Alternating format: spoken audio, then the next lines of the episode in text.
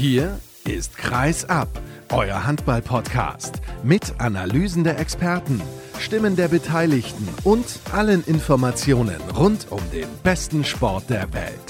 Mit eurem Gastgeber Sascha Staat.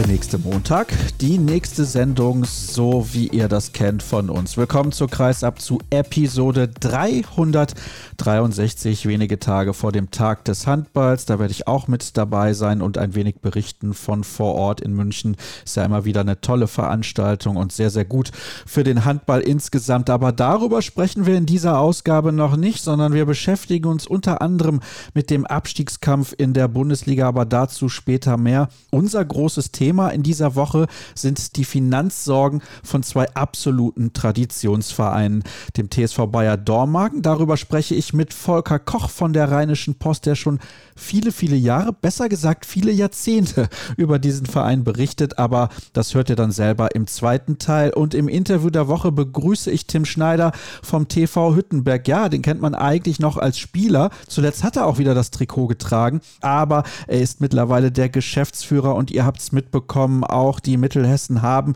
finanzielle Sorgen. Sie konnten aber ihre Finanzlücke schließen und das ist das Thema im Interview der Woche. Aber ich begrüße zunächst in der Leitung von der VRM, ebenfalls aus Mittelhessen, den Kollegen Volkmar Schäfer. Hallo Volkmar. Hallo, grüße dich, Sascha in unserem kurzen Vorgespräch habe ich gesagt, wir sprechen über den Abstiegskampf. Hast du gesagt, ja, okay, Schneckenrennen. Dann habe ich gesagt, ja, ich werde dir die Frage stellen, wer steigt ab, Not oder Elend? Und ich meine das gar nicht böse.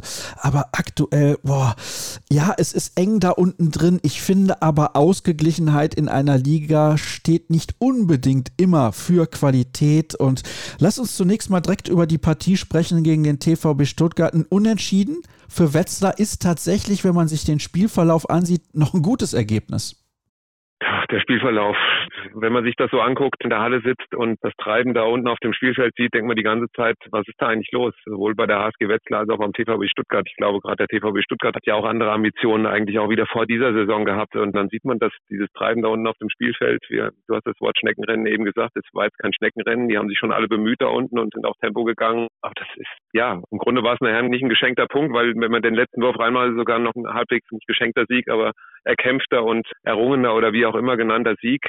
Ach, wie hat so schön ein Kollege von mir gesagt, ein Punkt ist besser als kein Punkt.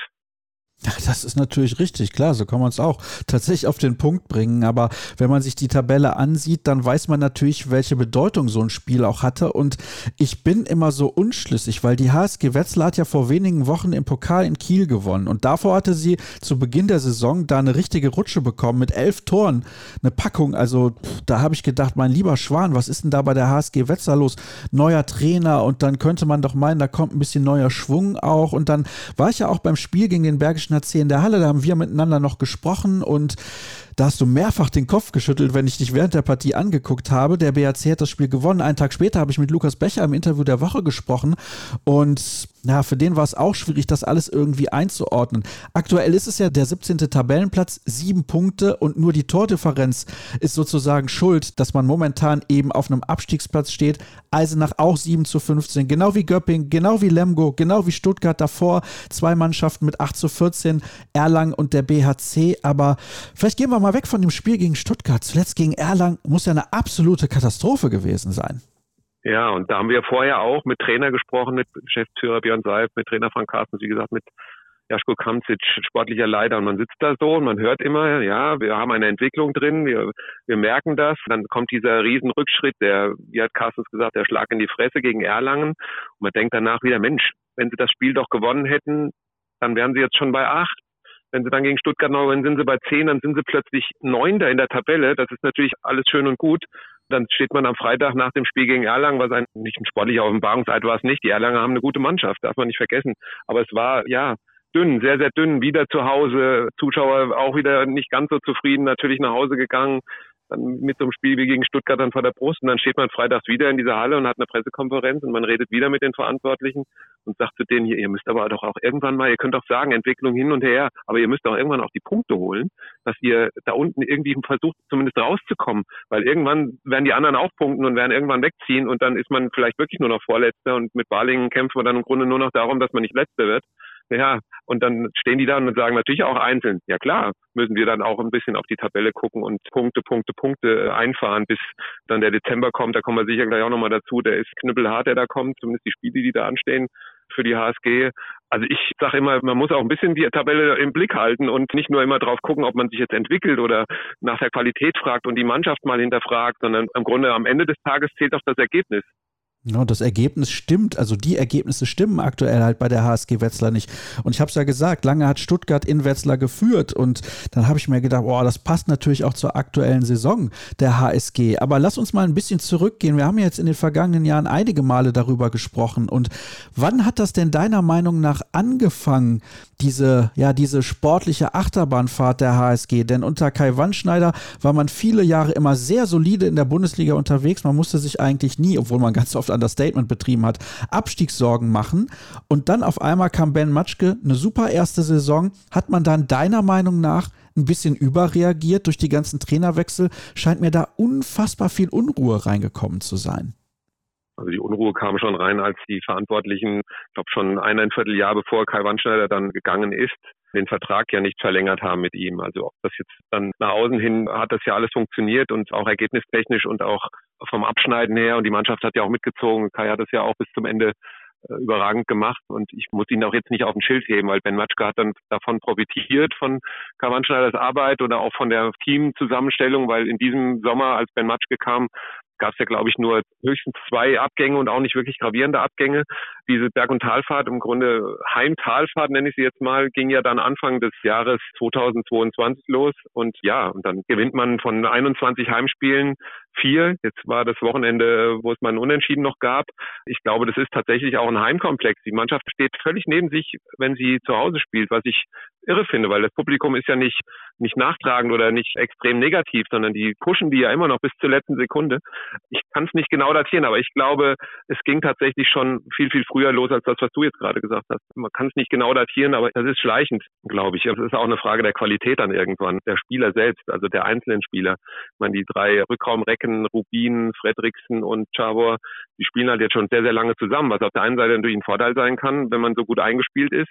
Auf der anderen Seite weiß der Gegner natürlich auch genau, wie ich zu spielen habe. Zumindest gegen, gegen Fredriksen und Chabor funktioniert das ja über Strecke jetzt schon. Danny Rubin kämpft sich da ja immer irgendwie durch und raus, auch gerade gestern wieder hat man ja gesehen. Aber das reicht dann einfach nicht mehr. Und hinten dran hat die HSG Alternativen, aber die können noch nicht zünden, so wie Ole Klimke vielleicht im Rückraum Mitte, der das gut macht mit seinem Elan und seiner Energie und seinem jugendlichen, in Anführungszeichen nicht Leichtsinn, jugendlichen Kampfgeist. Aber Philipp Kusmanowski zum Beispiel, der überdreht ja dann viel zu viel. Also von dem hat man sich sicher mehr versprochen. Also ich glaube, dass man da wirklich an den Grundlagen, ich weiß, ich komme jetzt ein bisschen weg von deiner Frage, aber ich glaube, dass man da wirklich an den Grundfesten rütteln muss. Und wir reden auch immer wieder um den heißen Brei rum, aber so ein Abgang wie Olle Forsell-Scheffert, der ist von einer HSG Wetzlar in welcher Form auch immer nicht zu kompensieren. Du hast jetzt gerade gesagt Heim- und Talfahrt und das trifft natürlich absolut auf den Punkt, wenn man sich mal die einzelnen Ergebnisse anschaut. Ein Heimsieg in dieser Saison gegen Frisch auf Göppingen, die zu diesem Zeitpunkt auch nicht in der allerbesten Verfassung waren. Das war Mitte September, da hat man mit fünf Toren gewonnen, aber man hat sich desolat präsentiert in der zweiten Hälfte zu Hause gegen Lemgo. Man hat zum Saisonauftakt gegen Magdeburg zu Hause mit 16 Toren verloren. Das Spiel gegen den BAC habe ich eben schon angesprochen. Da hatten sie, obwohl es zur Pause unentschieden stand und es lange eng war, nie eine realistische Chance auf den Sieg. Das klingt jetzt ein bisschen kurios, aber ich hatte während der gesamten Begegnung nicht wirklich das Gefühl, dass Wetzlar das Ding gewinnen würde. Dann fahren sie nach Baling, gewinnen da auf einmal, obwohl sie zur Pause mit drei Toren zurückliegen. Sie liegen hoch zurück in Hannover, gewinnen das Ding am Ende noch. Wie ist das bitte im Ansatz zu erklären, Volkmar? Ich verstehe es nicht. Also ich glaube, dass da ganz viel im Kopf ist. Es ist wirklich so. Und zwar bei fast allen Spielern. Ich glaube, mancher kann das ausblenden. Ich weiß nicht, ob die Torhüter noch nur eine Sonderrolle einnehmen, aber man denkt ja dann immer auch die Neuen, die kennen das alles noch gar nicht mit Buderos Arena und vielleicht auch ein bisschen Druck auf dem Kessel, wenn man dann zu Hause spielt. Ich glaube, dass das ganz viel und fest tatsächlich in der Psyche liegt, in diesen Köpfen. Das kann auch ein, sagen wir mal, Mentaltrainer zwar ansprechen und auch vielleicht einen Ticken lösen, aber nicht wirklich.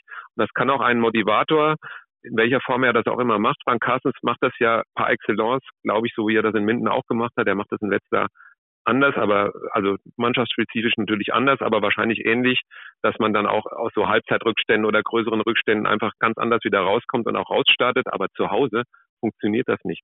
Ich kann es auch nicht wirklich erklären. Ich glaube, wenn die Jungs das könnten, würden sie es wahrscheinlich abstellen. Es führt aber dazu, dass sowohl bei den Verantwortlichen natürlich Verdruss herrscht, wie auch bei den Zuschauern, die natürlich in Reihe, in Serie in der letzten Saison und im Grunde auch jetzt Anfang der Saison zum Teil ja dann schon fünf bis zehn Minuten früher gehen. Das kennt man ja überhaupt nicht aus Wetzlar. Tradition, ne? Verbundenheit, Fans sind immer da, feuern immer an. Habe ich ja gerade gesagt, die Treuesten machen das auch. Man sieht aber auch an den Zuschauerzahlen. Es entwickelt sich jetzt so langsam wieder nach oben. Aber vielleicht ist dann, keine Ahnung, es ist eine Blockade drin. Ich glaube, gerade bei den Schlüsselspielern, die ich gerade angesprochen habe. Wie gesagt, ich glaube, gerade Magnus Frederiksen, dem man das auch nicht vorwerfen kann, weil er hat, nachdem er seinen Wechsel nach dem Saisonende jetzt bekannt gegeben hat, dass er dann die HSG verlässt, auch ein bisschen besser geworden ist und auch etwas stabiler, aber auch nicht so stabil, dass es heißt, er lenkt die HSG jetzt hier zu Glanz und Gloria, gerade zu Hause. Ich glaube, dass sie auswärts tatsächlich einfach ja, befreiter aufspielen können. Es gibt's ja immer mal. Früher hieß ja immer, Heimvorteil ist super wichtig. Man sieht jetzt auch an der Tabelle und an den Ergebnissen, dass es, glaube ich, nicht ganz so einfach ist, in der Bundesliga auch Heimspiele zu gewinnen, gerade in dieser unteren Tabellenhälfte, wie Leipzig gestern auch gegen Balingen. Oder auch andere Beispiele gibt's ja, wo man dann einfach nicht so im Vorbeimarsch dann auch mal ein Heimspiel gewinnt. Also ich glaube, ja, ich rede gerne um den heißen Brei und drehe mich gerne im Kreis, wahrscheinlich wie die Mannschaft auch, die HSG, aber ich sehe von außen immer nur, du kommst in diese Halle, setzt dich dahin und dann steht da unten eine Mannschaft, die macht sich warm, so wie immer, und dann geht's los und dann merkt man von der ersten Sekunde eigentlich an, also alle sind da irgendwie nicht so, fokussiert sind sie alle, aber alle sind irgendwie nicht so nervlich so gut bestückt, dass sie sagen, wir haben hier Drahtseile und ziehen das jetzt durch. Und deswegen kommen auch diese Rückstände dann zum Teil zustande. Und die sind halt nun mal in dieser engen Liga genauso schwer aufzuholen. Es ist ja fast schon erstaunlich. Du hast eben gesagt, die Zuschauer gehen früher, aber der Schnitt, der Zuschauerschnitt, der steigt so langsam wieder an, trotz dieser Ergebnisse. Finde ich sehr bemerkenswert. Was du aber eben auch gesagt hast, ist, es kommt knüppeldick in den nächsten Wochen bis Weihnachten. Lass uns mal gemeinsam auf den Spielplan schauen. Und die erste Partie, die mir da direkt ins Auge fällt, ist die von Eisenach gegen Wetzlar am 10. November. Und da freue ich mich ganz besonders drauf, denn da darf ich am Mikrofon sitzen und ich erwarte da eine Halle in Eisenach, die überkochen wird wird und die Eisenacher sind enorm heimstark. Jetzt kann man sagen, gut, Wetzlar hat auch in Hannover und in Kiel gewonnen. Von daher, wo sollte das Problem liegen, in Eisenach zu spielen? Aber das ist eben ja auch diese spezielle Art, die Eisenach hat taktisch mit dieser 3-3, 3-2-1-Deckung. Das könnte ein großes Problem werden für die aus meiner Sicht eher unbeweglichen Rückraumspieler der HSG Wetzlar. Aber dann hast du Gummersbach zu Hause, Okay, eigentlich eine Mannschaft, die man schlagen könnte, aber Heimspiel. Auswärts bei den Rhein-Neckar-Löwen. Dann kommen die Füchse Berlin nach Wetzlar. Dann geht es auswärts nach Flensburg. Und dann zwei Heimspiele Mitte Dezember. Melsung und Leipzig, das sind auch Partien, die man nicht mal ebenso gewinnt, um Gottes Willen. Im Gegenteil. Und dann geht es nochmal kurz vor Weihnachten am 23. Dezember zum Bergischen HC. Wow, Volkmar, das ist ein Spielplan, der es absolut in sich hat aus HSG-Sicht.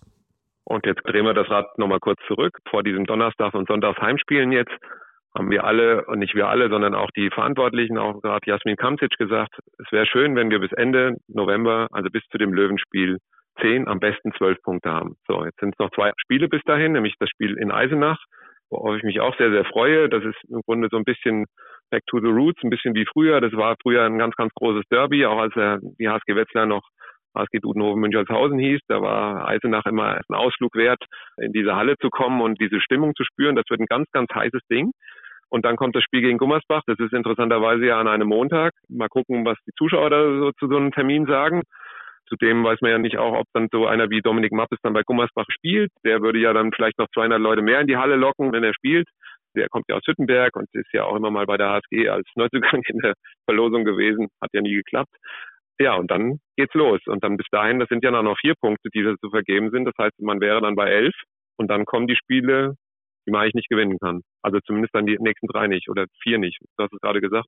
Heinecker, Löwen, Flensburg, Melsungen ist, glaube ich, noch, hast du gerade gesagt, ne? Berlin ist, glaube ich, noch am Start. Also von daher, das wird, boah. Tja, also die brauchen, im Grunde brauchen sie jeden Punkt, ob das jetzt auswärts oder zu Hause ist. Aber gerade jetzt diese beiden Heimspiele jetzt, die waren so wichtig und man holt einen Punkt aus diesen beiden Heimspielen gegen Erlangen und Stuttgart. Man hätte ja auch den Gegner wieder unterziehen können. Und was macht man? Man baut den Gegner im Grunde auf, die Erlangen. Ne? Die werden jetzt sicher ein bisschen anders auftreten, wenn sie, wenn sie in Wetzlar gewonnen haben. Und der TVB Stuttgart rettet zwar ganz zum Ende mit Heinevetters Parade gegen Rubin dann einen Punkt, aber die fahren ja auch anders nach Hause, als wenn sie wüssten, sie haben ja mit drei, vier Toren verloren in Wetzlar und stehen jetzt in der Tabelle weiter unten. Dann wird es dann auch schwer beim nächsten Heimspiel. Also ich bin mal gespannt. Es ist natürlich auch noch Länderspielpause. Es sind einige weg. Mal gucken, wie die wiederkommen.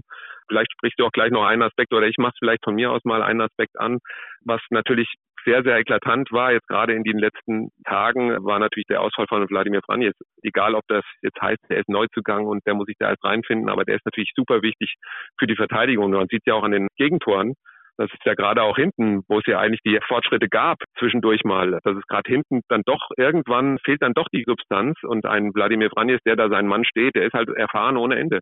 Und da kann ein Rasmus Meyer-Eilersen und auch ein Hendrik Wagner und vielleicht auch ein Lenny Rubin und vielleicht ein Backup wie Ole Klimke machen, was er will, aber der fehlt halt hinten vor allen Dingen. Und das sagen die Verantwortlichen ja auch immer. Auch der Frank Carstens sagt das gerne und immer und erwähnt das auch. Und das ist natürlich auch so, dass es mitten in der Saison wieder eine Umstellung eines Mittelblocks gab und der Innenblock natürlich auch wichtig für die Torhüter ist. Und ich könnte jetzt noch das Ganze weiter aufziehen, aber ich lasse es jetzt, weil sonst wird es zu lang. Und ich glaube, dass aus den nächsten zwei Spielen wieder vier Punkte, ich glaube, her müssen. Also Eisenach und Gummersbach für die HSG. Und Eisenach ist natürlich jetzt wieder so ein Spiel, das ist ja, glaube ich, das x-te Kellerduell zwischen Vorletzten und Letzten in Folge jetzt für die HSG. Also sie haben es ganz gut gemacht auswärts, sie haben es zu Hause jetzt nicht hingekriegt. Ja, dann müssen sie es halt auswärts wieder richten. Ich kann dir übrigens sagen, lieber Kollege, zu lang gibt es ja bei Podcast nicht. Also von daher das ist überhaupt gar kein Problem. Ich bin allerdings sehr skeptisch, dass die HSG in Eisenach gewinnen wird. Ich glaube tatsächlich, dass sie mit ihrer Art Handball zu spielen, mit dieser Deckung, des THSV Eisenach nicht zurechtkommen werden. Ich sehe da sehr viele Zweifel auch bei den Rückraumspielern der HSG. Hast du ja eben auch gesagt, die wirken nicht so souverän wie in der Vergangenheit. Und Chavor beispielsweise, der hat schon so tolle Spiele hingelegt in der Bundesliga. Da frage ich mich auch, was aktuell mit ihm los ist. Also, na klar, er hatte eine lange Verletzung, aber trotzdem ist das ein Spieler mit sehr viel Qualität und das klappt irgendwie gar nicht. Und deswegen kann ich mir schon vorstellen, dass insbesondere diese stressverursachende Abwehr der Eisenacher dafür sorgt, dass sie viele Ballverluste kreieren werden und damit zu leichten Toren kommen und sich die HSG dann enorm schwer tut. Ist natürlich noch längst nicht gespielt, diese Partie, und es sind auch noch ein paar Tage Zeit, sich darauf vorzubereiten. Das ist vielleicht jetzt auch der Vorteil, dass man bis zu diesem Spiel einige Tage Zeit hat, einige Trainingseinheiten auch, um sich darauf ein bisschen einzustellen. Aber lass uns mal insgesamt noch zum Abschluss auf die Tabelle da unten schauen. Ich habe ja eben schon gesagt, es sind wenige Punkte, die den 11. den Bergischen HC mit acht Zählern vom vorletzten der HSG Wetzlar mit sieben Punkten trennen. Das ist natürlich sehr, sehr spannend. Ich habe aber schon den Eindruck, ich weiß nicht, ob du das anders siehst, dass eigentlich drei Mannschaften am Ende den Klassenerhalt unter sich ausmachen werden. Das sind Eisenach, Wetzlar und Baling. Wie siehst du das? Das sehe ich ähnlich. Also inzwischen sowieso, weil ich glaube, die anderen schieben irgendwann weg. Es kann sein, dass Göppingen sich nicht stabilisiert. Die haben natürlich die Power im Umfeld und so weiter und können da vielleicht auch personell vielleicht nochmal nachlegen. Und ich glaube auch, dass der TVB Stuttgart da, der kommt, glaube ich, sicher unten raus. War jetzt gestern nicht wirklich oberstabil, aber ja, die Eindrücke auch gestern deuten eigentlich darauf hin, dass die da unten rauskommen. Aber ich würde jetzt mal schätzen, Frischhaus Göppingen ist noch so eine Mannschaft, man kennt es ja gerne auch aus der Fußball-Bundesliga. Es gibt zum Schluss immer eine Mannschaft, die es noch gar nicht weiß, dass sie da unten ganz dick hinten drin ist. Ich denke, bei der Handball-Bundesliga ist es in der Saison auch so, dass es irgendeine Mannschaft gibt, außer Balingen, Eisenach und der HSG Wetzlar, die da unten noch mit reinrutscht. Und ich tippe mal fast auf Göppingen und ich glaube, am Ende des Tages ist dieser Tanz auf der Rasierklinge so weit, dass die HSG 16. wird oder 15. Aber da müssen sie schon richtig was drauflegen. Ich glaube immer noch, obwohl diese Mannschaft natürlich sehr viel Spaß macht. Allen, die jetzt den Handball noch ein bisschen intensiver verfolgen in den letzten Wochen und Monaten, haben festgestellt, Eisenach, coole Truppe, tolle Stimmung in der Halle und so weiter, ein erfrischender Handball, ganz anders als alle anderen Mannschaften spielen, eben durch die mehrfach schon angesprochene Defensivvariante, die sie da auf die Platte bringen. Aber ich denke auch insbesondere, wenn dann mal die Rückrunde läuft, wenn die Mannschaften schon einmal gegen Eisenach gespielt haben, dass sie dann in der Lage sind, andere Lösungen zu finden und dass dann Eisenach eventuell auch die Qualität ein bisschen fehlt hinten raus. Weiß man nicht, ob das so kommen wird. Sehe das übrigens genauso wie du. Frisch auf Göppingen sehe ich als wenig stabil an. Ich glaube auch, dass Stuttgart vielleicht noch ein bisschen Probleme bekommt. Lemgo funktioniert in der Regel im Laufe der Saison immer besser. Das hat Florian Kehrmann jetzt in den vergangenen Jahren immer wieder bewiesen. Je länger die Saison dauert, desto stabiler ist der TBV Lemgo. Hat einen wichtigen Sieg jetzt zuletzt und Erlangen mit dem Auswärtserfolg in Wetzlar sowieso natürlich extrem gut für die Franken. Aber ja, ich bin da bei dir. Ich glaube tatsächlich, ich bleibe dabei. Ich habe am Saisonanfang darauf getippt, dass Baling und Eisenach wieder runtergehen. Bei Baling sieht es bislang nicht so gut aus. Klar, es sind auch nur zwei Zähler bis zum rettenden Ufer, aber trotzdem. Ich bleibe bei meiner Aussage zumindest für den Moment und bedanke mich bei dir, Volkmar, für deine Einschätzung rund um die HSG Wetzlar. Wir machen die erste Pause heute und sind sofort wieder zurück hier bei Kreisab.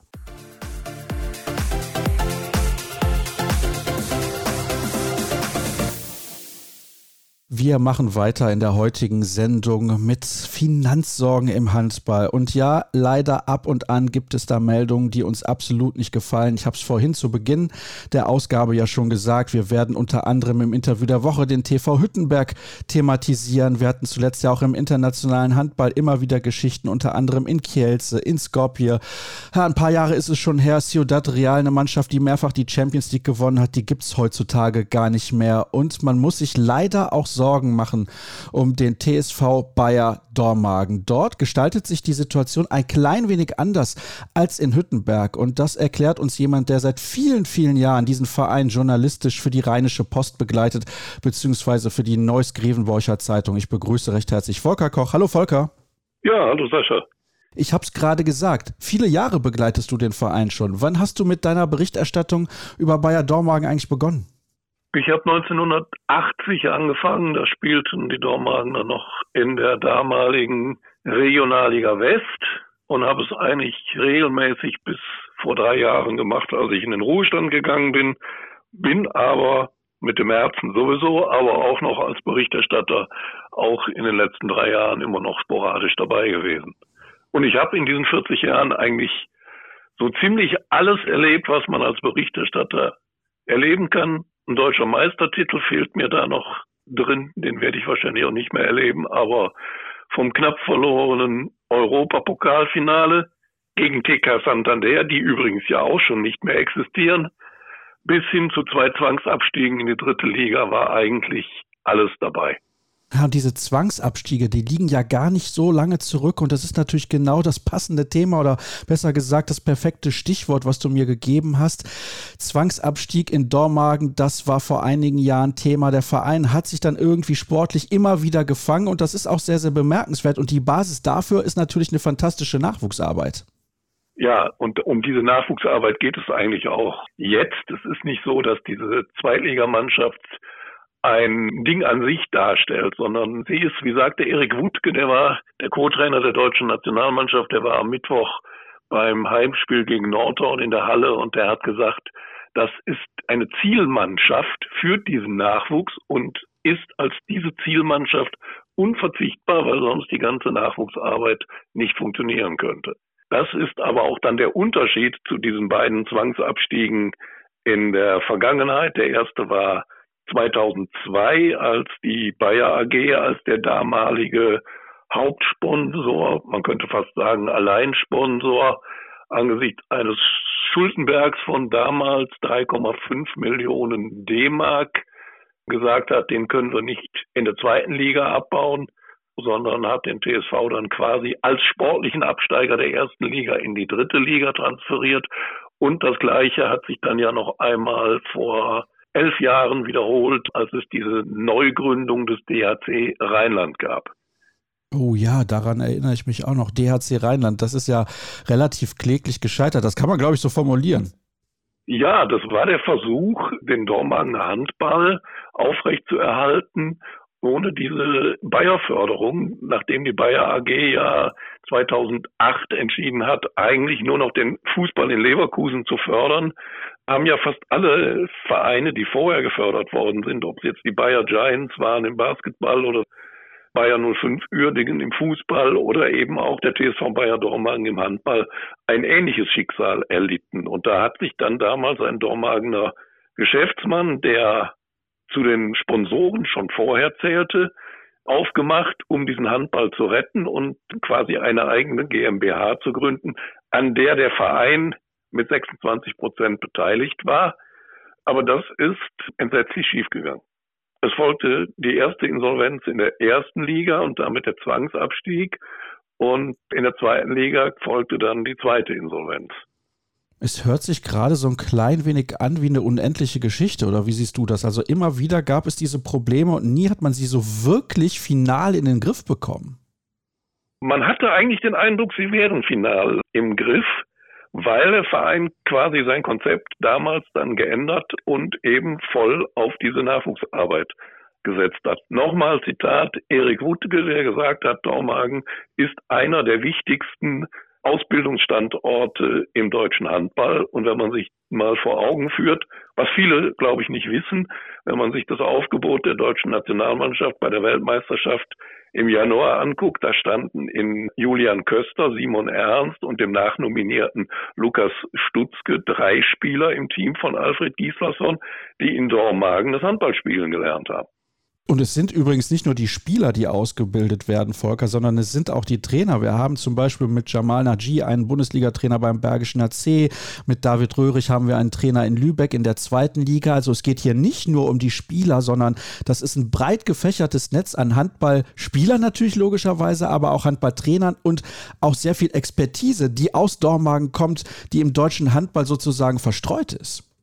Ja, bis hin zum DHB. Der gerade zitierte Erik Wuttke war auch in Dormagen als Jugendtrainer und hauptamtlicher Jugendkoordinator tätig. Alexander Koke, Co-Trainer jetzt der U21-Nationalmannschaft, war in Dormagen als Spieler und später auch als Trainer und Spielertrainer tätig. Also diese Expertise bezieht sich eben auch auf andere Bereiche. Was ist jetzt zuletzt passiert, dass man sich Sorgen machen muss um diesen Handballstandort? Also es ist ein Mix, glaube ich, aus einer Reihe von Gründen. Es gibt Daumagenspezifische Gründe und es gibt Gründe, die meiner Meinung nach für den gesamten Handball oder zumindest für den gesamten Zweitliga-Handball gelten. Fangen wir mal mit den Dormagen-spezifischen Gründen an. Das ist natürlich immer noch der damalige Rückzug der Bayer AG. Wenn der größte Arbeitgeber am Ort, er hat ja nicht das Sponsoring komplett eingestellt, aber er sponsert ja quasi nur noch die Basis und stellt dem Verein die Sporthalle und weitere Gebäude zur Verfügung. Aber er gibt eben kein Bargeld mehr. Und ohne Bargeld kann ich schlecht einen Zweitligisten am Leben halten und den halt dann nur mit kleinen und mittleren Sponsoren zu finanzieren, das ist die Krux der ganzen Geschichte. Dann kommt hinzu, dass nicht nur in Dormagen durch die Corona-Pandemie, die Geisterspiele, den Lockdown ein erheblicher Zuschauerrückgang überall zu verzeichnen ist. Ich habe mir mal eben in der Vorbereitung auf unser Gespräch mal die Zahlen angeguckt, die offiziellen der HBL. Da haben bisher die 90 Spiele in dieser Saison im Schnitt 1325 Zuschauer gesehen. Dann habe ich mal die Saison 18, 19 zum Vergleich genommen. Das war ja die letzte, die nicht irgendwie von der Pandemie beeinflusst war. Da lag der Schnitt bei 1656. Das sind fast 350 Zuschauer weniger. In Dormagen sind die Zahlen ähnlich. 1229 zu 955. Das macht schon eine ganze Menge aus. Ich habe mal gerechnet, wenn ich 15 Euro für die Karte ansetze, sind das rund 5000 Euro pro Heimspiel, macht 85.000 Euro in der Saison. Wenn ich jetzt einen Etat von zweieinhalb oder drei Millionen habe, wie manche Zweitligisten, dann trifft mich das vielleicht nicht so hart. Aber wenn ich Mühe habe, und das haben die Dormagener, den Etat in einen siebenstelligen Bereich zu bringen, dann sind das natürlich schon direkt zehn Prozent meiner Einnahmen, die wegfallen. Und wenn dann noch Sponsoren, so wie jetzt geschehen, aus mir nicht bekannten Gründen ihre Zahlungen eingestellt oder gar nicht geleistet haben, kommt man natürlich schnell ins Trudeln. Ja, das ist ein großes Problem. Und wenn ihr gleich dann das Interview der Woche hört mit Tim Schneider, dem Geschäftsführer des TV Hüttenberg, dann werdet ihr einige dieser Punkte auch wiederhören. Also es betrifft natürlich nicht nur den TSV Bayer Dormagen, aber Volker, was natürlich schon auffällig ist, man hat mit Bayer da eigentlich, du hast es ja gerade gesagt, den größten Arbeitgeber am Ort und sie geben kein Bargeld. Wie ist denn die emotionale Stimmungslage der Leute im Umfeld des Vereins. Können die das im Ansatz nachvollziehen, dass so ein großer Pharmakonzern, der ja Milliarden scheffelt, sage ich jetzt mal, also ein bisschen salopp formuliert, der genug Geld hat, da einfach nicht bereit ist zu sagen, wir geben auch einen gewissen Prozentsatz, das müssen ja nicht 50 Prozent des Etats sein, das ist auch nicht immer geschickt, dann so abhängig zu sein von einem Sponsor. Aber wenn wir jetzt mal sagen, 250.000 Euro pro Saison, das ist doch etwas, was die Bayer AG sich problemlos leisten kann. Wie nehmen das die Leute im Dormagener Umfeld wahr? Also ich glaube, die Leute in Dortmunder Umfeld sind da inzwischen ein bisschen abgestumpft. Vor ein paar Jahren waren die Reaktionen, die Kritik an Bayer wesentlich härter. Und man muss ja sehen, das betrifft ja nicht nur den Handball, es betrifft ja nicht nur den Sportverein, der ja, sage ich mal, auch noch in anderen Sportarten, zum Beispiel Säbelfechten, sehr erfolgreich ist. Bayer war ja nicht nur Arbeitgeber, Bayer war ja früher für eine Stadt wie Dormagen ein Stück Daseinsvorsorge. Es gab ein Bayer Kaufhaus, es gab ein Bayer Betriebsrestaurant, wo aber jeder hingehen konnte und entsprechend preiswert die Dinge bekam. Es gab einen Bayer Gesangsverein, es gab eine Bayer Künstlerwerkstatt, eine Bayer Theatergruppe und, und, und. Das alles gibt es nicht mehr. Bis hin, das war jetzt die ganz aktuelle Entwicklung, es gab direkt gegenüber von der Sporthalle, wo die Handballer spielen, ein beheiztes Freibad, was auch im Winter offen hat, was sehr beliebt bei den Menschen war, was vom TSV Bayer betrieben wurde, dank Zuschüssen der Bayer AG. Diese Zuschüsse fließen seit einem Jahr nicht mehr. Das Bad ist an die Stadt abgetreten, die wie fast alle Kommunen auch klamm ist. Und es gibt Überlegungen, dieses Bad zu schließen. Da spielt der Handball, glaube ich, in diesen ganzen Kritikpunkten nicht unbedingt die Hauptrolle. Hm, sehr, sehr interessant, das mal zu erfahren, denn ich glaube, dass das vielen der Hörern da draußen überhaupt nicht bewusst ist, dass Bayer so involviert war in der Vergangenheit in den Alltag in der Stadt oder in der Kommune Dormagen. Das ist sehr, sehr erstaunlich. Ich habe eben gesagt, dass Bayer natürlich als Pharmakonzern Geld scheffelt und ich muss ganz ehrlich sagen, ja, es tut mir echt schon arg weh, weil das ist ein Verein, wo ich sage, der muss definitiv unterstützt werden. Und wenn da so viel Geld gemacht wird, wie das eben in der Pharmaindustrie der Fall ist, dann fehlt mir persönlich da ein klein wenig das Verständnis. Das gilt übrigens genauso für das Freibad. Also wir sind natürlich hier alles Handballer, aber trotzdem finde ich, ist das mehr als unterstützenswert. Und das gibt natürlich auch den Leuten vor Ort dann etwas.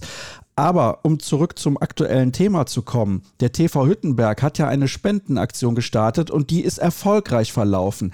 Der Unterschied aber zu Bayer Dormagen ist, dort war die Summe bekannt, ein bisschen über 460.000 Euro. Wir wissen nicht, wie hoch die Finanzlücke in Dormagen ist. Oder hast du da ein bisschen mehr Informationen für uns? Nee, ich habe da auch nicht die genaue Summe. Es wird kolportiert, dass sie nicht so hoch sei wie in Hüttenberg. Da gehe ich jetzt mal von aus. Die genaue Höhe kann ich auch nicht sagen. Dormagen hat ja inzwischen auch eine Spendenaktion gestartet. Es sind sehr, sehr viele Gespräche, auch hier mit Politikern, dem Landrat, dem Bürgermeister der Stadt, dem Hauptgeschäftsführer der Industrie- und Handelskammer hier am mittleren Niederrhein, der sehr sportaffin ist, geführt worden. Die haben natürlich in der Kürze der Zeit jetzt noch keine konkreten Ergebnisse gebracht. Konkret ist aber, das war Stand letzten Mittwoch beim Heimspiel gegen Norton wurde verkündet, dass aus der ersten Spendenwelle immerhin 107.000 Euro zusammengekommen sind, was mich ehrlich gesagt überrascht hat. Ich hatte nicht mit so viel gerechnet. Ah, tatsächlich. Warum? Weil doch hier eine gewisse Zurückhaltung besteht genau das, was du eben gesagt hast. Auch viele Unternehmen in Dormagen sind ja nicht so viele. Man muss dann eben auch zum Beispiel hier nach Neuss oder nach Köln gehen. Und da sagen eben immer viele, ja, ihr habt doch Bayer. Und das ist natürlich auch schwierig. Bayer ist Bestandteil des Vereinsnamens. Das Bayerkreuz prangt natürlich immer noch dort, wo eigentlich der Sponsor am liebsten ist, nämlich oben auf der Trikotbrust. Das hält natürlich viele davon ab, zu sagen, wir geben unser Geld dahin. Kannst du das nachvollziehen, dass andere Sponsoren dann sagen, ja, dadurch, dass es die Bayer AG gibt, geben wir selber gar kein Geld und wir wollen natürlich auch auf die Trikotbrust, wenn wir einen höheren Betrag geben. Ich meine, das ist aus meiner Sicht absolut logisch, wenn jetzt ein neuer Sponsor kommt, der möchte ja jetzt nicht irgendwie auf die Hose oder auf den Rücken, sondern der möchte ja auch sehr präsent sein. Also für mich ist das logisch irgendwo auch nachzuvollziehen, diese Zurückhaltung und der Verein versucht, und ich sage jetzt mal, ich bin da ja vielleicht auch nicht ganz immer nur der objektive Berichterstatter. Ich sehe auch meine Rolle, habe ich auch immer so nicht gesehen, dass ich nur schilder, wer wann welches Tor geworfen hat. Ich versuche den Leuten auch das irgendwo klar zu machen, was da eben alles dranhängt an dieser ganzen Geschichte. Nämlich diese Nachwuchsarbeit. Bedeutet das im Umkehrschluss, die gute Nachwuchsarbeit ist abhängig von dieser Zweit- oder vielleicht auch Drittligamannschaft oder könnte das autark auch funktionieren? Nee, ich glaube nicht, dass es funktioniert. Das ist ja auch das, was Erik Wutke mit diesem Begriff der Zielmannschaft sagte. Und ich glaube auch nicht, dass es in der dritten Liga funktioniert, weil doch, glaube ich, die Unterschiede zwischen dritter Liga und zweiter Liga doch sehr groß sind. Man sieht ja auch in dieser Saison jetzt wieder, wie schwer sich die beiden Aufsteiger, die ja relativ souverän durch ihre Drittligagruppen marschiert sind letzte Saison, jetzt in der zweiten Liga tun. Ich habe auch viel Drittliga-Handball verfolgt, weil ich hier auch noch einige andere Vereine im Umfeld journalistisch betreut habe, die auch in der dritten Liga unterwegs waren. Der Unterschied ist schon sehr groß und ich glaube, dass die wirklich guten Nachwuchsspieler, von denen wir eben gesprochen haben, die sogar bis in die Nationalmannschaft schaffen, oder jetzt aktuell haben wir zwei 18-jährige Kreisläufer, die am Samstag die Sieggaranten waren bei diesem sehr überraschenden Auswärtssieg in Großwallstadt, die jetzt auch in die neue U21-Nationalmannschaft berufen worden sind, dass die nicht damit zufrieden sind, dritte Liga zu spielen. Auf der anderen Seite braucht man dieses Zweitligateam, weil sie da eben jetzt schon als 18-Jährige nicht nur auf der Bank sitzen und dann vielleicht mal eingewechselt werden, wenn ein Spiel schon entschieden ist, sondern von Anfang an Verantwortung bekommen. Umso bemerkenswerter finde ich ja auch, dass angesichts der aktuellen Situation die Mannschaft in der Lage ist, beispielsweise so einen Sieg wie in Großwaldstadt rauszuhauen. Also das ist nicht selbstverständlich. Also ich sage mal, diese Mannschaft hat rein sportlich ein sehr, sehr hohes Potenzial. Sie setzt das einfach nicht immer um, was sicherlich mit diesem sehr niedrigen Altersschnitt zu tun hat. Da bin ich einfach noch nicht in der Lage, alle sechs, sieben Tage oder wie jetzt in der englischen Woche sogar alle drei oder vier Tage auf einem hohen Leistungsniveau zu spielen. Da kommen dann halt immer mal wieder Einbrüche, wie zuletzt die deutlichen Niederlagen in Hagen oder zu Hause gegen Nordhorn. Aber rein sportlich, wenn jetzt irgendwo die Signale kommen, diese Saison ist gerettet und es gibt eine Perspektive für die nächste Saison, rein sportlich mache ich mir relativ wenig Sorgen um diese Mannschaft, dass sie dann absteigt. Das ist ja sehr, sehr positiv. Perspektive hast du gerade gesagt. Das ist natürlich auch sehr, sehr entscheidend. Erstmal soll ja die aktuelle Finanzlücke geschlossen werden. Oder was bedeutet das, wenn man jetzt beispielsweise, ich sag mal, 250.000 Euro zusammenbekommt und sagt, man hat genug Geld? Bedeutet das dann auch, dass man in der nächsten Saison in der zweiten Liga an den Start gehen kann? Weil ich glaube, das ist auch eine Kernfrage für viele, die sich überlegen, ob sie den Verein unterstützen möchten. Und das waren ja bislang tatsächlich zahlreiche Leute. Das ist, glaube ich, das Finanzproblem ist das akute, das jetzt gelöst werden muss, damit diese Saison vernünftig zu Ende gespielt werden soll. Das Ganze ist aber auch ein strukturelles Problem, was wiederum aus dieser ganzen Geschichte mit Bayer entstanden ist. Ich glaube nicht, dass ein Zweitligist überlebensfähig ist, der zum Beispiel wie der TSV Bayer Dormagen einen hauptamtlichen Geschäftsführer hat, der aber alles machen muss der also für den Sport verantwortlich ist, der für die Finanzen verantwortlich ist, der für die Repräsentation verantwortlich ist, der für die Akquise verantwortlich ist. Der genannte Geschäftsführer Björn Bartel hat vorige Woche so schön gesagt, ich spreche eigentlich immer nur mit mir selbst. Da muss, wenn man aus finanziellen Gründen nicht, was weiß ich, einen zweiten Geschäftsführer oder so was installieren kann, muss sich da aber mehr tun in Sachen Finanzbeirat, Aufsichtsrat oder sonstiger Dinge. Bist du denn dahingehend optimistisch? Wie gesagt, Gespräche laufen. Ich setze da eine große Hoffnung in den eben schon erwähnten Hauptgeschäftsführer der Industrie- und Handelskammer, der auch Vizepräsident eines Sponsorenpools ist, der die Dormagener auch schon kräftig unterstützt und der sehr, sage ich mal, ich will nicht sagen sehr optimistisch, aber verhalten optimistisch ist, dass er diesen Sponsorenpool noch erweitern kann. Und daraus müssten dann auch solche personellen Unterstützungen entstehen. Ja, ich glaube, das ist eben das Problem auch im unterklassigen Handball. Also wenn wir jetzt mal von der ersten Liga absehen, die Personalstruktur in den Vereinen. Ich weiß nicht, wie du das siehst. Ich meine, dein Augenmerk liegt jetzt natürlich auf dem TSV Bayer Dormagen, aber es ist ja nicht der einzige Verein in der zweiten Liga, der auf der Geschäftsstelle mit einer sehr, sehr dünnen Personaldecke zurechtkommen muss. Ja, sicher. Das ist einmal der ganze organisatorische Aufwand, der zu leisten ist. Aber ich glaube, so ein hauptamtlicher Geschäftsführer ist dann auch nicht der richtige.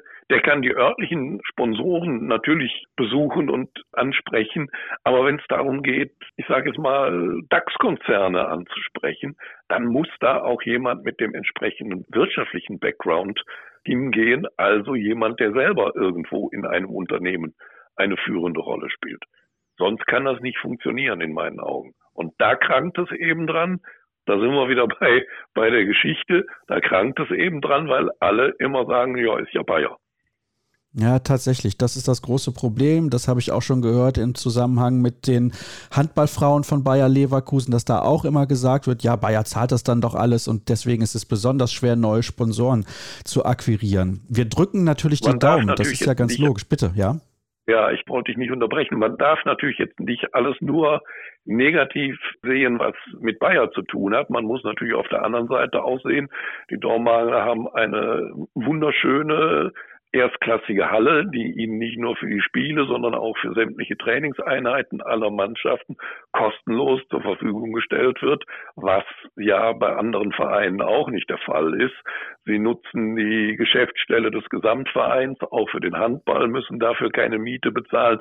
Also es gibt da ja durchaus auch Sachleistungen, die aus der Bayer-Richtung kommen, die nicht zu unterschätzen sind, die sich aber natürlich nicht in so einem Etat in Zahlen niederschlagen. Tatsächlich, das sollten wir definitiv nicht unterschlagen. Da hast du absolut recht. Also es gibt auch große Vorteile, beziehungsweise das ist der größte Vorteil natürlich von Bayer Dormagen, dass sie eben die Halle nutzen können, auch für alle Nachwuchsmannschaften. Das ist ja noch der entscheidende Punkt, dass das da eben dazukommt. Und sie haben ja auch dieses Internat und das ist, glaube ich, auch eine super Sache. Und die Namen müssen wir jetzt nicht wiederholen. Und wenn wir in die Vergangenheit schauen, da gibt es ja noch viele andere Spieler, die auch in Dormagen ausgebildet wurden. Also, ich sage es nochmal, wir drücken die Daumen und wer Informationen haben möchte rund um die Spendenaktion von Bayer Dormagen, der sollte einfach auf der Internetseite des Vereins vorbeischauen. Da bekommt ihr alles an Infos, was ihr wissen müsst. Volker, herzlichen Dank an dich für deine Einschätzung rund um dieses sehr komplexe Thema. Und es gibt die letzte Pause in der heutigen Ausgabe. Von einem Sorgenclub gehen wir zum nächsten weiter, zum TV Hüttenberg. Bis sofort.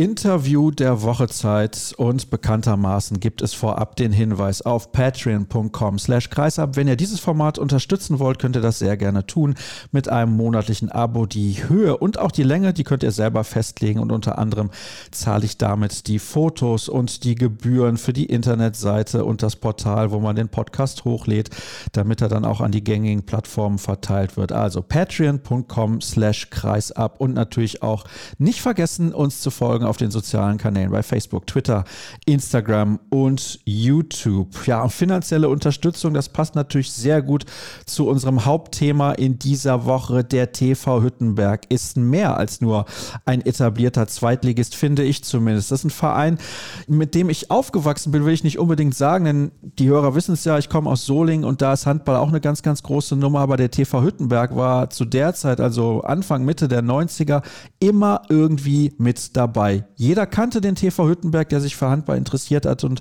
zuletzt war der Verein ja auch mal in der ersten Liga unterwegs, dann ging es in die dritte, dann ging es wieder in die erste, dann ging es wieder in die zweite Liga, aber was ich damit sagen will, ist, der TV Hüttenberg gehört zum Handball in Deutschland und auch zum hochklassigen Handball. Und zuletzt gab es eben große finanzielle Probleme. Es gab eine Finanzlücke von 476.000 Euro. Und jetzt habe ich in der Leitung denjenigen, der das nicht zu verantworten hatte, um Gottes Willen, denn so lange ist er noch nicht der Geschäftsführer dieses Vereins, aber der natürlich jetzt dafür zu sorgen hatte, dass das irgendwie über die Bühne geht, dass man diese Finanzlücke schließen kann. Ich begrüße recht herzlich den mittlerweile neuen Geschäftsführer des TV Hüttenberg, Tim Schneider. Hallo Tim. Hallo, grüß dich.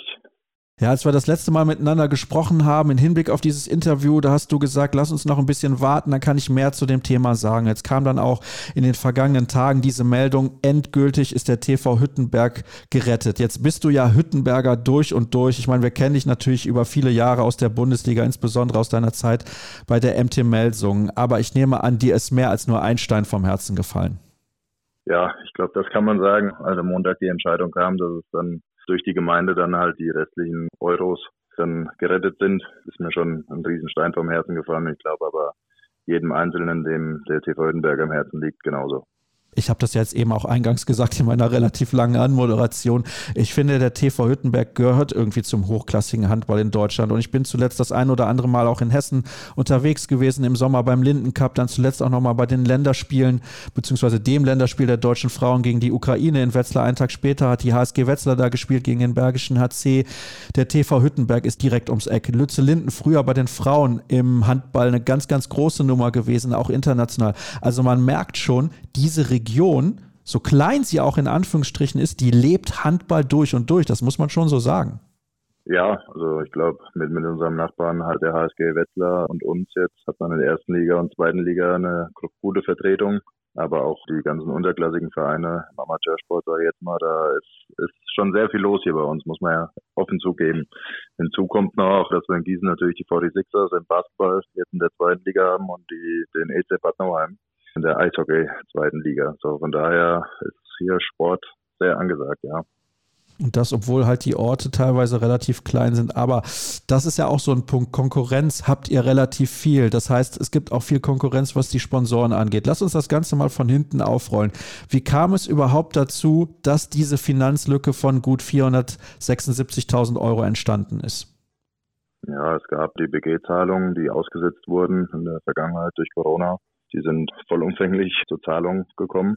Und da gab es leider keinen Weg drumherum. Hinzu kommen dann noch die Corona-Beihilfen, die zurückgezahlt werden müssen, plus dann die ganze Aufarbeitung aus der Vergangenheit, sage ich jetzt mal, mit wenig Einnahmen oder weniger Einnahmen als geplant, durch Corona auch noch. Letztes Jahr gestartet mit 500 Zuschauern, grob im ersten Spiel. Im Vergleich dieses Jahr sind wir bei 1100 gewesen beim ersten Spiel. Und dementsprechend haben viele Einnahmen gefehlt. Dementsprechend haben auch einige Sponsoren in der Corona-Zeit die Zahlungen nicht getätigt. Und dementsprechend kam dann eine, ja, für uns schon sehr, sehr riesige Lücke am Ende zusammen. Kann man grob, also ich weiß nicht, ob du darüber sprechen willst, aber kann man grob sagen, wie hoch so ein Etat ist von so einem Zweitligisten wie dem TV Hüttenberg? Ja, eine Million bis 1,2 Millionen. Also bedeutet ja dann fast 50 Prozent, die euch gefehlt haben, sozusagen. Das ist ein ordentlicher Batzen. Also 50 Prozent, die muss man erstmal auftreiben. Genau, ja, das ist wie gesagt für uns ein Riesenbatzen gewesen. Ich, habe es ja ähnlich mal gehabt in Lemgo damals, wo wir da auch Probleme hatten. Ich habe jetzt vor kurzem gehört, da waren es 1,8 Millionen. Da ist der Etat natürlich auch ein anderer gewesen. Dementsprechend waren es da nicht die 50 Prozent fast, die wir jetzt hatten. Von daher war das schon ähm, ja, ein Riesenbrett. Als du nach der vergangenen Saison die Geschäftsführung beim TV Hüttenberg übernommen hast, wusstest du, welches Himmelfahrtskommando du da übernimmst? Nee, gar nicht. Also, dass es, sei jetzt mal, nie rosig war in Sachen Etat beim TV Hüttenberg, das war mir bewusst, ja. Vom Etat her sind wir immer so unter den letzten drei, vier, fünf Mannschaften gewesen. Oder der TV Hüttenberg generell. Und das war mir schon bewusst, aber dass, ja, das alles dann zum Vorschein kommt, damit habe ich nicht gerechnet, um ehrlich zu sein. Wann hast du persönlich das erste Mal davon erfahren und wie war deine erste Reaktion? Also als wir alles aufgearbeitet hatten und die Zahl zustande kam, als ich sie gehört habe, habe ich schon geschluckt. Also dann im Nachhinein, wo wir dann ja auch die Sponsoren einberufen hatten zum Gespräch, wo wir denen alles auf offengelegt haben, sagen wir es mal so, da wurde es mir immer bewusster, weil ich jeden Tag diese Zahl von 476.000 Euro bestimmt ja, 30, 40 Mal an den Tag gesehen habe. Und da wird sie dann schon Angst und Bange, muss man ehrlich sein das war schon ein Riesenbrett und teilweise sitzt du da und guckst einfach nur ins Leere und weißt überhaupt nicht, ja, was du wirklich mit dir anfangen sollst in dem Moment. Ich kann mir auch vorstellen, dass auf dir ein unglaublicher Druck gelastet hat. Nicht nur, weil du ja sozusagen dafür verantwortlich bist. Also die Zahlen aus der Vergangenheit hast du nicht zu verantworten, aber aktuell natürlich hast du diese Zahlen zu verantworten und musst dann eben auch mit dieser Finanzlücke umgehen können. Aber Druck auch deswegen, weil da hängen Verträge und auch die sportliche Zukunft und auch ja die private Zukunft natürlich teilweise von den Spielern dran, von Leuten, die im Verein arbeiten und so weiter und so fort. Was hat das mit dir gemacht in den letzten Wochen?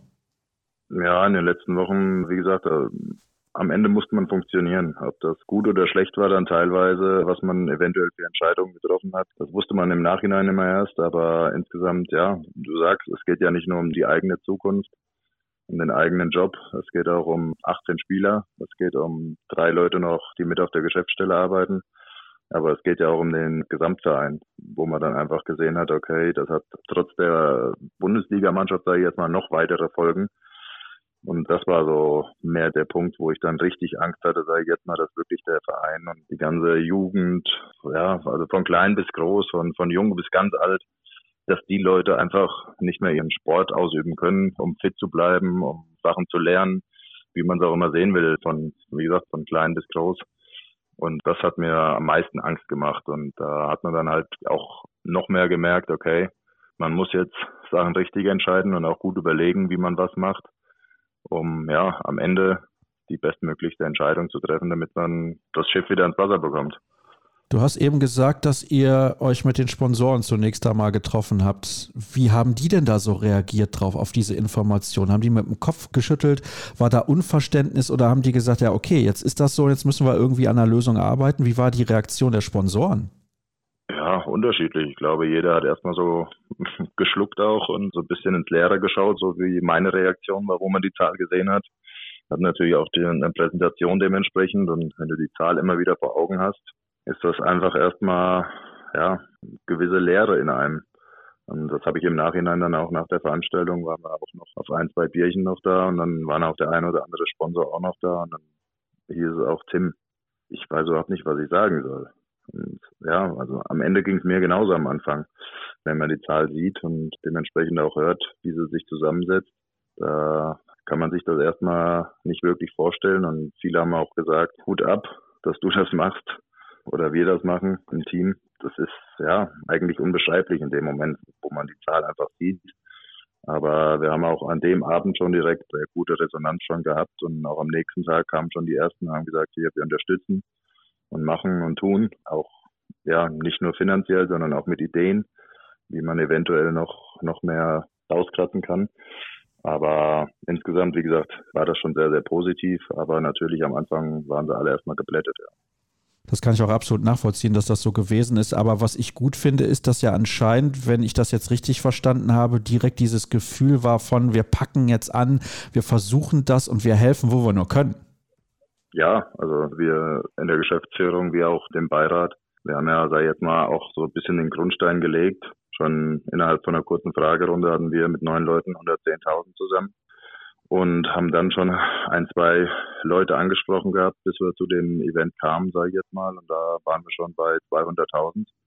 Und hätten wir, glaube ich, also glaube ich, wenn wir mit den 200.000 dort nicht ins Rennen gegangen wären, wäre das für viele recht aussichtslos gewesen, wo dann auch so schnell der Gedanke kommen kann, ah, die Zahl erreichen wir nie.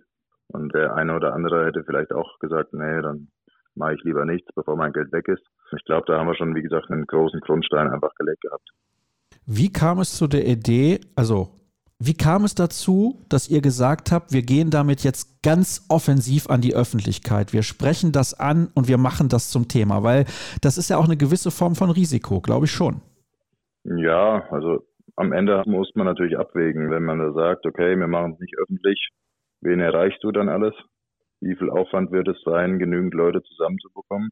Und so konnte man auch über die breite Masse dann am Ende kommen und konnte sagen, okay, Kleinspenden, wenn man da genügend von hat, kommt auch schon ein großer Betrag zusammen. Am Ende ist es einfach so, wenn, ja, wenn man einfach sagt, wie die Sachlage ist, dann kann es auch jeder nachvollziehen. Und ich glaube, da war zumindest die Resonanz jetzt im Nachhinein nach den drei Wochen, dass sie alle gut fanden, dass wir so offen mit dem Thema umgegangen sind. Weil ja, am Ende konnten wir nichts dafür. Wir haben übernommen, haben alles aufgedeckt und dementsprechend mussten wir halt die Zahl zusammenbekommen, damit die Saison oder generell das Vereinsleben hier in Hüttenberg weitergehen kann. Ja. Also ich kann mich da nur wiederholen. Ich finde das sehr gut, dass das funktioniert hat und dass ihr auch diesen Weg gegangen seid. Du hast ja gerade jetzt auch dargelegt, warum es der richtige Weg war. Und wenn dann so peu à peu immer mehr Geld zusammenkommt, dann nehme ich an, steigt natürlich auch die Hoffnung und teilweise wird die Hoffnung dann irgendwann zu einer Form von Euphorie. Wie waren denn die letzten Tage vor dem finalen Zeichen von der Gemeinde? Das klappt jetzt. Wir unterstützen euch mit der Summe, die noch fehlt, damit das hier weitergehen kann. Ich nehme mal an, ja, ich weiß gar nicht, ob du vernünftig schlafen konntest, weil du dir wahrscheinlich 24 Stunden am Tag darüber Gedanken gemacht hast, wie das jetzt hier weitergeht. Ja, also das war schon sehr heftig. Also bis wir zu dem Thema kamen, dass wir die Sponsoren eingeladen hatten. Aber auch dann war es ja zwei Tage später, wo wir es dann öffentlich gemacht hatten. Das war schon heftig insgesamt. Also man hat auch Tage gehabt, wo man morgens um halb neun angefangen hatte, an der Arbeit zu sein und dann kommt man um elf Uhr abends heim und denkt sich, oh ja, gut, ist schon elf Uhr. Aber ja, ich meine, am Ende wusste man, okay, man muss investieren in der Hoffnung, dass es funktioniert. Die Hoffnung hatten wir von Anfang an. Und ansonsten, ja, hätten wir den Aufriss ja, sage ich jetzt mal, am Ende erst gar nicht machen müssen.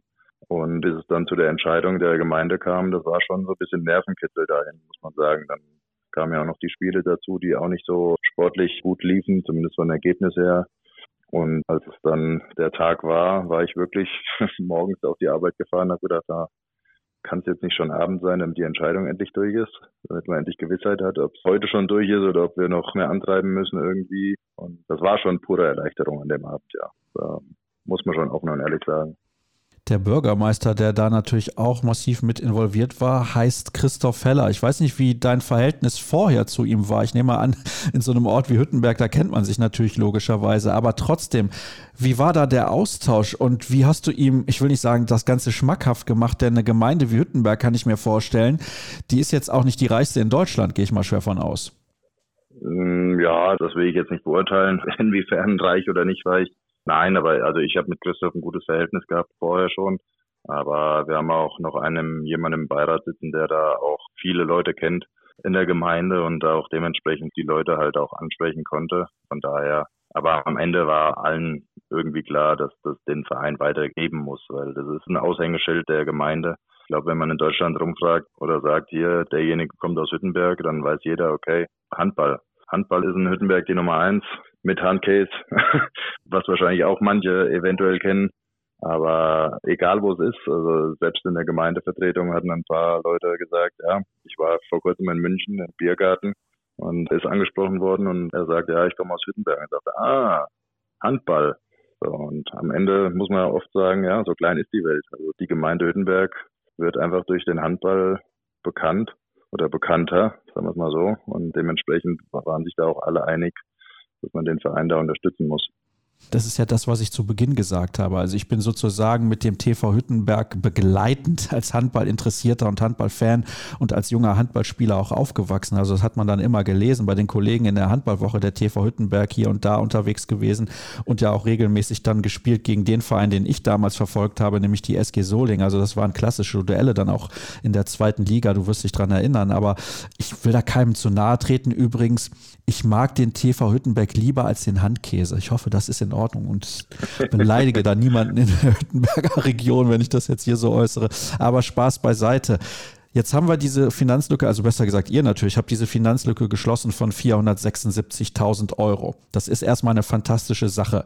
Was bedeutet das denn erstmal für die nächsten Monate, aber auch für die Zeit darüber hinaus? Denn du hast es ja gerade gesagt, der TV Hüttenberg bleibt bestehen. Es geht ja jetzt nicht nur um die aktuelle Spielzeit, sondern auch um das, was in den nächsten Jahren in Hüttenberg passieren kann und soll.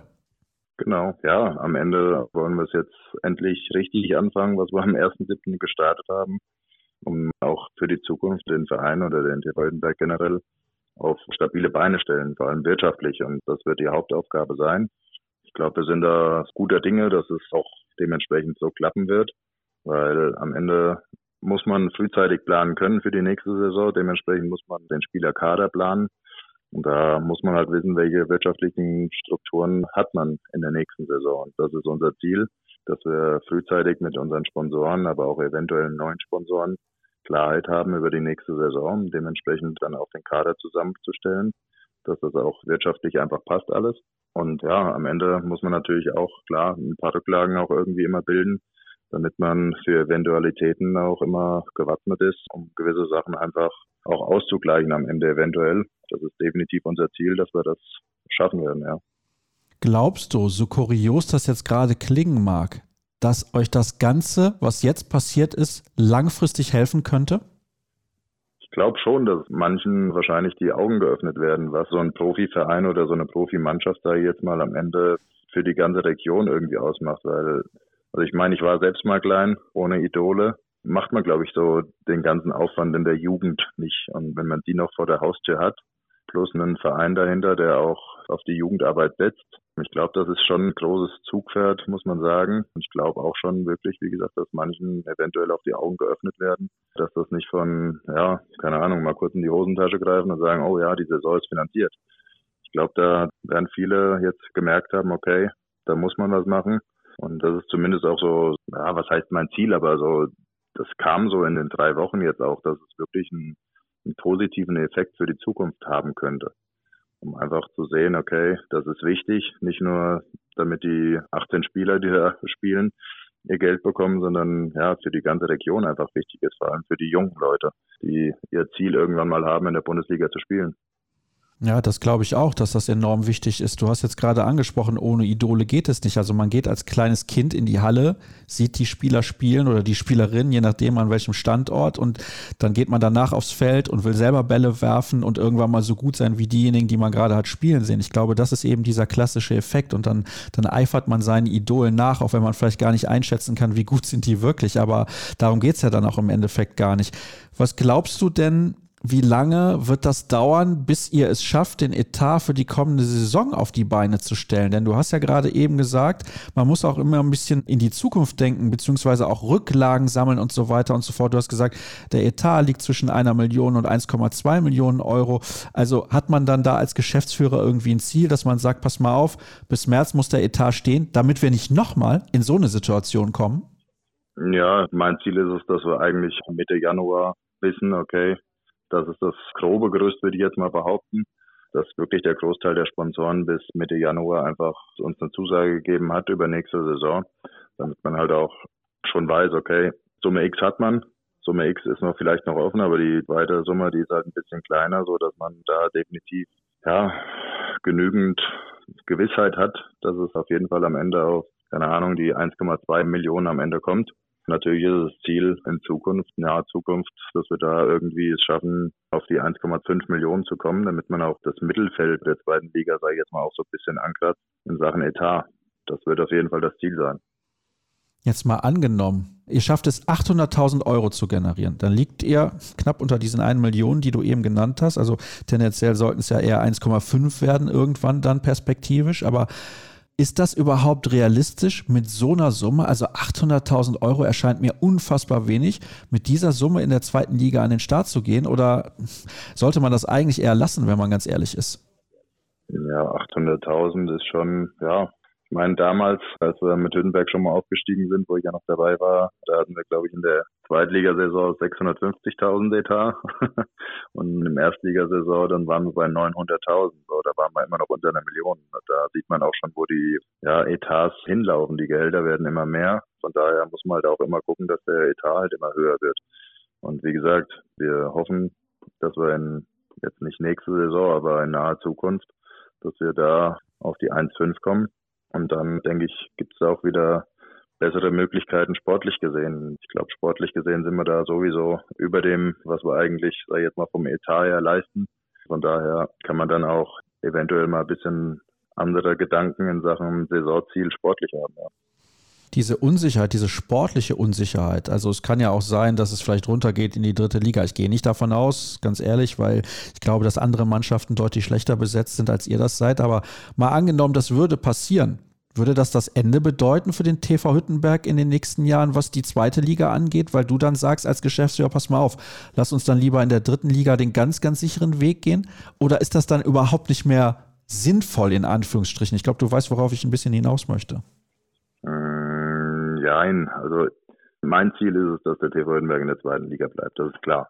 Fakt ist aber auch, wenn man irgendwann sagen kann oder muss, okay, finanziell geht nicht mehr, wenn es dann sportlich heißt, okay, dritte Liga, dann muss man halt das sagen und auch annehmen. Aber das Ziel ist es, den Etat, wie gesagt, so zu stabilisieren und auszubauen, dass man auch sagen kann, man kommt etatmäßig in das Mittelfeld der zweiten Liga und dementsprechend halt auch sportlich in der zweiten Liga zu bleiben. Was in der Zukunft passiert, weiß niemand, aber ich hoffe nicht, dass es nochmal so eine Corona-Krise gibt wie 2020 angefangen.